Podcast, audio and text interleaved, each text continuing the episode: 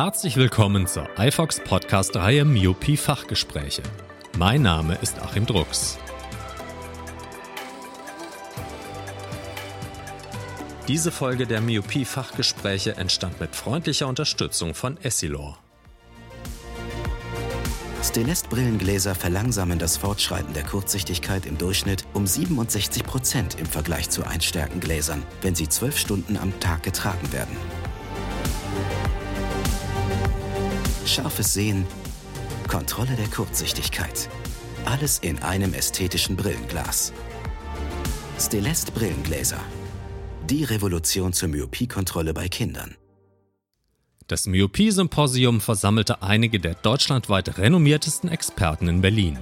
Im Rahmen der Veranstaltung im Spreespeicher produzierte iFox eine Reihe von Interviews zu verschiedenen Aspekten der Myopie, einem der Hot Topics in der internationalen Ophthalmologie. Myopieforschung gestern, heute, morgen. So lautet das Thema, über das wir uns mit Professor Frank Scheffel unterhalten haben. Er ist am Zentrum für Augenheilkunde der Universität Tübingen tätig und leitet die Myopia Research Group am IOB Clinical Research Center in Basel. Herr Professor Scheffel, welche Erkenntnisse zur Myopie verdanken wir den Forschungen am Hühnermodell? Also die grundsätzliche Erkenntnis am Hühnermodell war, dass zum Beispiel der Augeninnendruck beim Lesen äh, nicht steigt und darum auch nicht äh, zuständig ist für die Myopieentwicklung. Das war immer die Meinung bis so 1950, 1960, dass wir beim Lesen uns da anstrengen die ganze Zeit, dann steigt der Druck im Auge und das bläst im Prinzip das Auge auf und dann wird es kurzsichtig.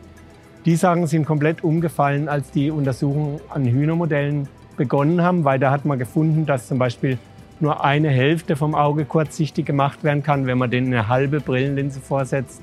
Dann hat man gefunden, dass das Auge auch sehr genau sein Wachstum steuert, selbst wenn der Sehnerv durchgeschnitten ist und das Gehirn überhaupt gar keine Nachrichten mehr kriegt. Das heißt, das Auge kann sich selber steuern durch die Netzhaut im Auge direkt. Das war ein äh, völlig unerwartetes Ergebnis, was zuerst bei Huhn gefunden wurde. Ähm, das, was man bei Hühnern auch gefunden hat, man hat die ganzen biochemischen Wege äh, entziffert, fast alle, die die Myopie steuern. Das wäre bei einem Affen oder bei einem menschennahen Tiermodell überhaupt gar nicht möglich gewesen, weil man da zu viel Tiere braucht und weil das auch finanziell nicht stemmbar ist und auch tierschutzmäßig viel schwieriger ist, als jetzt, wenn man kleine Hähne kriegt, die sowieso gestrettert werden. So ist es ja meistens dann. Und äh, das sind alles Erkenntnisse, die sind wahnsinnig grundsätzlich, weil die haben die Akkumulation praktisch rausgeworfen aus dem Kreis, Regelkreis. Und man muss sagen, bis heute wissen wir nicht, welche Rolle spielt eigentlich die Akkumulation beim Augenwachstum. Das ist überhaupt nicht verstanden. Was sind die wichtigsten Verfahren zur optischen Hemmung der Myopie-Progression? Beim Tiermodell Huhn und später bei Affen hat man gefunden, wenn man einem Auge, was sonst normal sieht, eine Pluslinse vorsetzt, also eine Sammellinse, dann ist die Schärfenebene nicht mehr auf der Netzhaut, sondern vorne dran. Und die Netzhaut merkt es sofort und hemmt das Wachstum. Das können wir natürlich jetzt auch beim Mensch anwenden, geben wir einfach den Kindern eine Pluslinse, aber dann sehen die ja in der Ferne nichts mehr. Also das ist kein besonders guter Zugang. Man würde wahrscheinlich tatsächlich die Myopie damit hemmen, aber es ist nicht umsetzbar. Äh, dann kam aber die große Erkenntnis, dass man nicht, die ganze, nicht das ganze Gesichtsfeld plus defokussieren muss. Es reicht, wenn man es außenrum macht und die Mitte lässt man voll korrigiert. Und das war eigentlich der erste experimentelle Zugang. Der kam tatsächlich dann auch von Affenexperimenten, wo man also äh, für Kinder solche Linsen hergestellt hat, wo die in die Mitte durchgucken, außen ist aber Plus. Leider hat es nicht super gut funktioniert. Äh, man hat dann gefunden, dass jedes Auge ein bisschen anders außenrum ist und dass man da eigentlich für jeden extra Linse machen müsste, damit es wirklich gut geht. Aber dann hat man weitergefunden, dass wir müssen gar nicht gleichzeitig äh, die Fovea scharf machen und die Peripherie unscharf, sondern wir können zwei Schärfenebenen übereinander legen. Das klingt völlig absurd. Man bietet dem Auge praktisch eine scharfe Ebene und eine unscharfe gleichzeitig an. Das ist für Sehen eigentlich nicht der Renner, weil man sieht natürlich nicht ganz so gut. Aber die Netzhaut, die lacht darüber und äh, das stört die überhaupt nicht und die geht dann auf die andere Ebene, die näher liegt. Und das hat dann zu den multifokalen Kontaktlinsen geführt, die doch recht erfolgreich sind, aber Kontaktlinsen bei Kindern ist immer nicht gerade ideal. Und der größte Fortschritt kam eigentlich jetzt, glaube ich, mal in den letzten drei Jahren. Da hat man nämlich Linsen hergestellt, Die enthalten normale Korrektion für die Myopie, haben aber außen lauter winzige Pluslinsen eingeschliffen. Und die sieht man kaum, die Pluslinsen. Aber die Netzhaut sieht sie. Und die Netzhaut tut darauf das Wachstum hemmen. Und das Gute an diesen Linsen ist auch, dass die das Bild nicht verzerren. Also wenn ich so eine Gleitsicht, also jemand, der eine Gleitsichtbrille trägt, der hat ja auch Plus unten drin. Äh, der hat ja das Problem, dass er bei einer Treppe runterfällt, weil das unten alles verschoben ist. Und die Kinder, die solche Brillen kriegen, müssen das dann auch wieder lernen. Aber mit diesen kleinen Pluslinsen drin, da verschiebt sich die Peripherie eben nicht und man kann gleich loslaufen. Und die waren sehr erfolgreich in der Hemmung der Myopie. Es gibt wie immer erstmal asiatische Studien, aber seit diesem Frühjahr sind die auch in Deutschland erhältlich, diese Linsen. Und die haben ja im Prinzip keine Nebenwirkungen, weil das ist einfach eine Brille. Und äh, darum, das ist eigentlich, glaube ich, im Moment der größte Fortschritt, dass man auf solche Linsen gekommen ist. Da wäre man ohne Tierexperimente oder Hühnerexperimente nicht hingekommen, glaube ich. Was ist bislang über die Wirkungsweise von Atropin in Bezug auf Myopie bekannt? Ja, also was man, glaube ich, sicher sagen kann, äh, das Atropin verändert nicht die Bildverarbeitung in der Netzhaut, so wie die jetzt erkennt, ob das Bild scharf ist oder unscharf. Das Atropin verändert hinten dran die biochemischen äh, Wege, um das Wachstum zu steuern. Und zwar wird einfach die Netzhaut weniger effizient bei der Wachstumsstimulierung, bei der Myopie. Wie das genau alles abläuft, da gibt es so lauter kleine Puzzlestücke, was Atropin alles macht. Zum Beispiel äh, simuliert es, dass es hell ist. Man weiß, helles Licht hemmt die Myopie. Es setzt nämlich Dopamin frei und zwar massiv. Das haben wir auch gemessen. Nach zwei Stunden kriegt man richtige Dopaminwolke aus der Netzhaut. Und man weiß, Dopamin hemmt das Wachstum. Dann äh, macht es die Aderhaut, das ist hinter der Netzhaut, die reich durchblutete Schicht, die wird richtig dick gemacht. Und zwar auch ganz schnell und stark. Und man weiß, dass das normal ein Zeichen zur Wachstumshemmung ist. Also das sind jetzt zwei Beispiele. Ich könnte noch ein paar andere. Aber das wird vielleicht zu ausführlich. Was sind die Vor- und was sind die Nachteile dieses Wirkstoffs? Ja, die Vorteile von Atropin ist äh, wahrscheinlich, ähm, dass es ja letzten Endes, außer dass die Pupille weit stellt, bei jeder Fehlsichtigkeit angewendet werden kann. Also wenn ich jetzt jemand habe, der minus 10 ist im Alter von 12 oder so, dem würde ich jetzt keine so von den neuen Linsen aufsetzen. Ich glaube, da wird nicht mehr viel passieren, wenn der schon so dermaßen kurzsichtig ist oder die. Aber Atropin kann man natürlich bei jeder Fehlsichtigkeit anwenden, weil das ja hin in der Biochemie irgendwo eingreift. Das wäre ein Vorteil. Ein Nachteil ist natürlich die Compliance. Also die Kinder tropfen nicht so, wie man es gerne hätte. Dann ist es nicht klar, äh, welche Dosis brauche ich denn jetzt wirklich. Es war ja so ein großer Boom mit den ganz niederdosierten Atropin, aber auch äh, Dr. Keimak und Dr. Schwan haben jetzt ja gefunden, auch, dass die niederen Atropindosen im Einzelfall nicht wirklich toll wirken. Ähm, und Nachteile sind halt dann natürlich auch potenzielle Allergien und solche Sachen. Also man tut ungern Kindern langfristig äh, Augentropfen geben mit irgendeinem relativ aggressiven Mittel, muss man sagen. Das sind die Nachteile. Vorteile sind aber im Großen und Ganzen funktioniert es ja. Wie lange muss denn bei den Kindern getropft werden? Ja, die meisten sagen, man soll natürlich beobachten, wie sich die Myopie entwickelt und wenn das Atropin wirklich wirkt, kommt man irgendwo in ein Plateau, wo es immer langsamer sich entwickelt.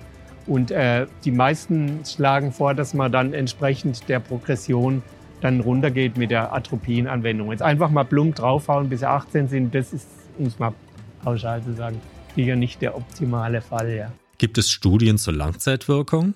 Ja, also es gibt fünf Jahresdaten. Äh, es gibt auch Daten von drei Jahren Tropfen und zwei Jahren nicht Tropfen und so. Und da findet man schon, dass im, am Ende etwas weniger Myopie ist. Aber der Effekt ist nie so richtig knallig toll, wie man es gern hätte. Das wollte ich mal generell sagen. Diese ganzen Myopie-Therapien haben eine hemmende Wirkung, aber man hat bis heute bei keiner Therapie geschafft, dass es die Progression blockiert. Die wird langsamer, zumindest im ersten Jahr massiv und hinterher also der richtige knallige Erfolg ist noch nicht da, weil man eben die Myopie nicht komplett blocken kann. Da möchte ich aber sagen, wir haben jetzt eben ganz neue Daten, äh, die uns, also das haben wir in Basel gemacht, die Untersuchung. Da haben wir nämlich gefunden, dass die Netzhaut eines kurzsichtigen Menschen äh, ganz anders äh, auf Unschärfe reagiert als die Netzhaut eines Normalsichtigen. Das heißt, es ist nicht nur so, dass ich da irgendwie Myop wäre, weil ich so viel lese. Wenn ich einmal angefangen habe, Myop zu werden, sagt die Netzhaut nicht mehr das richtige Signal. Die lässt das Auge im Prinzip immer weiter wachsen. Und wir wissen allerdings nicht genau, was da in der Netzhaut kaputt ist. Wir haben aber eindeutig beim Mensch gefunden, dass die Netzhaut eines Kurzsichtigen nicht mehr unterscheiden kann, ob die Bildebene vorne dran oder hinten dran liegt. Die emmetrope Netzhaut macht das. Äh, wenn ich Pluslinse aufsetze, wird wachsen, Camp Minuslinse lässt es wachsen. Beim Kurzsichtigen wächst immer, egal ob Plus oder Minus. Da ist in der Netzhaut irgendwas kaputt gegangen, ziemlich am Anfang. Und bevor wir nicht genau wissen, was genau kaputt ist, äh, werden wir es nicht schaffen, die Myopie komplett zu blocken. Aber wir lernen viel im Moment und ich bin, also das ist wirklich ein grundlagenwissenschaftliches extrem interessantes Problem. Was passiert eigentlich in der kurzsichtigen Netzhaut, dass die das nicht mehr weiß, ob die Schärfenebene vorne oder hinten liegt? Und wir wissen inzwischen schon, ähm, dass es auch geht, wenn man nur eine Wellenlänge anbietet. Wir wissen auch, dass man beim Kurzsichtigen schon noch das Wachstum hemmen kann durch triviale Sachen wie zum Beispiel Text mit umgedrehtem Kontrast lesen. Ich weiß nicht, ob Sie das mal gesehen haben. Äh, wenn wir mit umgedrehtem Kontrast lesen, wird die Aderhaut dicker und das ist normal ein Zeichen, dass das Wachstum gehemmt wird. Das funktioniert beim Kurzsichtigen noch, aber es funktioniert nicht mal mit der Pluslinse.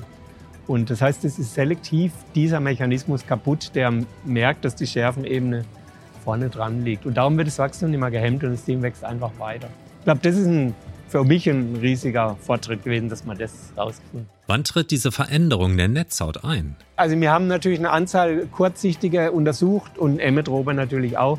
Und äh, dieser Verlust passiert sofort, wenn die Netzhaut über die Null drüber ist. Wenn die in die, in die negativen Werte reinläuft, ist die äh, Fähigkeit verloren. Also gerade bei den beginnenden Kurzsichtigen ist das verschwunden. Unsere ganzen Untersuchungen waren an Studenten, die sind ja eigentlich aus dem Alter raus, wo sie Kurzsichtigkeit entwickeln.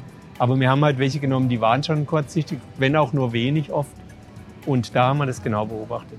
Es gibt ein erstaunliches Phänomen. Selbst wenn nur ein Auge mit Atropin getropft wird, wird die Myopie auch in dem anderen Auge gebremst.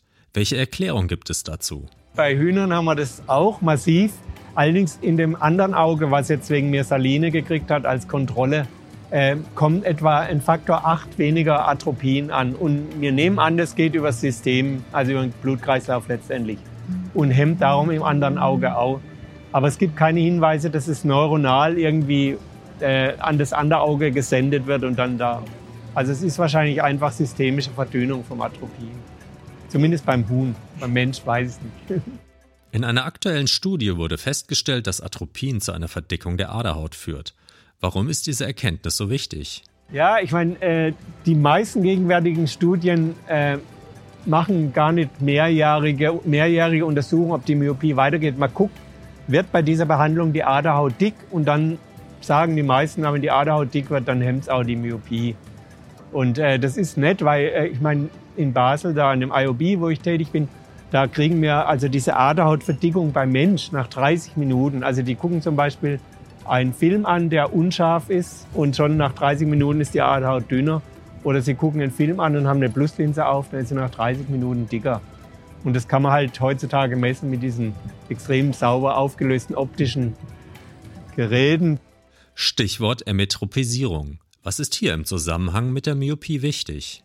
Die neuen Ergebnisse, für mich zumindest, dass die kurzsichtige Netzhaut verlernt hat, in beide Richtungen zu antworten, das ist, finde ich, total interessant. Das hätte ich nicht erwartet. Und das kam aber so raus, ist in Investigative Ophthalmology and Vision Science im März veröffentlicht worden und schon über 2000 äh, Mal downgeloadet worden. Ja.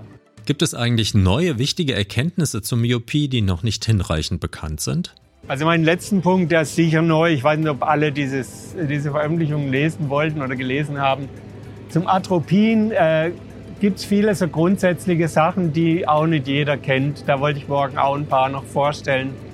Zu den Brillen, da habe ich schon gesagt, also diese sogenannten DIMS-Linsen, Defocus Incorporated Myopic Segment Spectacles. Ja, zu der optischen Korrektion, da war das sicher ein unerwarteter Fortschritt. Ich, ich kenne den Menschen, äh, Ti Ho To in Hongkong, der die entwickelt oder entdeckt hat.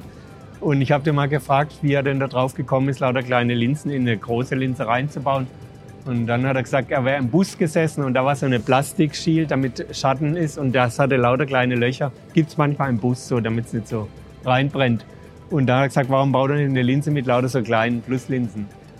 Äh, die Frage ist, ob die Netzhaut diese komischen zerhackten Bilder, die da rauskommen, wirklich so bewertet, als wäre eine zweite Bildebene da oder ob da was ganz anderes passiert. Aber auf jeden Fall erzeugt die ein sogenanntes bisschen zerhacktes Bild und das hemmt die Myopie aus da gibt es noch viel zu untersuchen, warum die Netzhaut das als Hämmer interpretiert. Ja. Auf welchen Gebieten der Myopieforschung erwarten Sie in den kommenden Jahren wichtige Durchbrüche? Aber das ist ein schwieriges Thema, weil ich will natürlich ganze Bereiche der Myopieforschung jetzt nicht das irgendwie diskreditieren oder sagen, da erwarte ich jetzt nicht so viel. Also was sicher weitergeht, ist, dass man die biochemischen Regelkreise besser aufklären kann. Aber ich bilde mir ein, man wird auch lernen, was in der Netzhaut, in der myopen Netzhaut anders geworden ist. Und wenn man das weiß, dann kann man die Seherfahrung ganz anders äh, beeinflussen, sodass die Leute nicht mehr so kurzsichtig werden. Herzlichen Dank für dieses spannende und informative Gespräch. Freuen Sie sich auf die nächsten Teile der Myopie-Fachgespräche demnächst hier bei iFox.